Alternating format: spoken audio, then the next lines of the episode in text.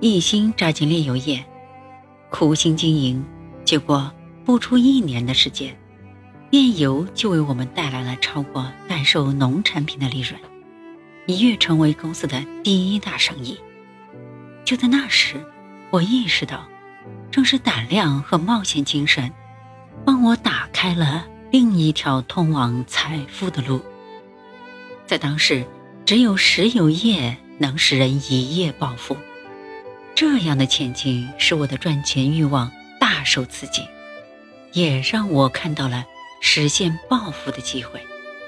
我告诉自己：“你一定要紧紧抓住这个机会，它能让你实现梦想。”可是，我的合伙人克拉克先生对我大举进入石油业的经营策略大为恼火。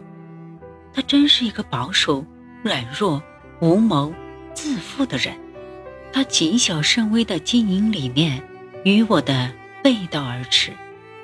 在我看来，金钱如粪土，紧握在手里不放，只会发臭难闻。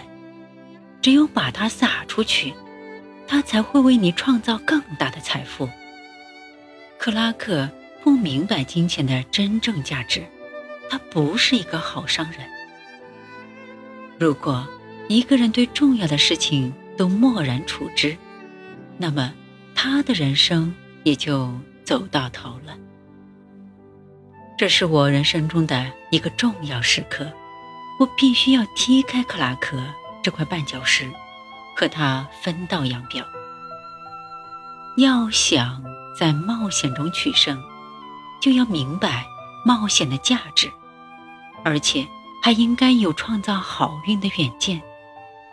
对我而言，同克拉克先生分道扬镳就是一场冒险，所以我必须确信自己豁出一切想进入的这个石油行业的缘由是否会枯竭。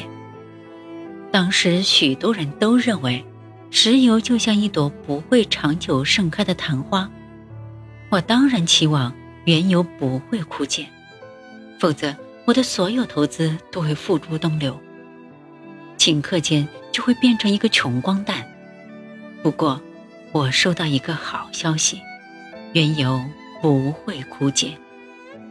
于是我决定和克拉克先生分开。在跟克拉克先生正式摊牌之前，我悄悄将安德罗斯先生拉拢了过来。我对他说。我们就要发大财了，我们交了好运，一大笔钱正等着我们去赚。我想跟克拉克兄弟散伙，要是我买下他的股份，你愿意同我一起干吗？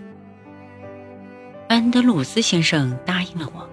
随后的几天里，我又拉拢了几家支持我的银行，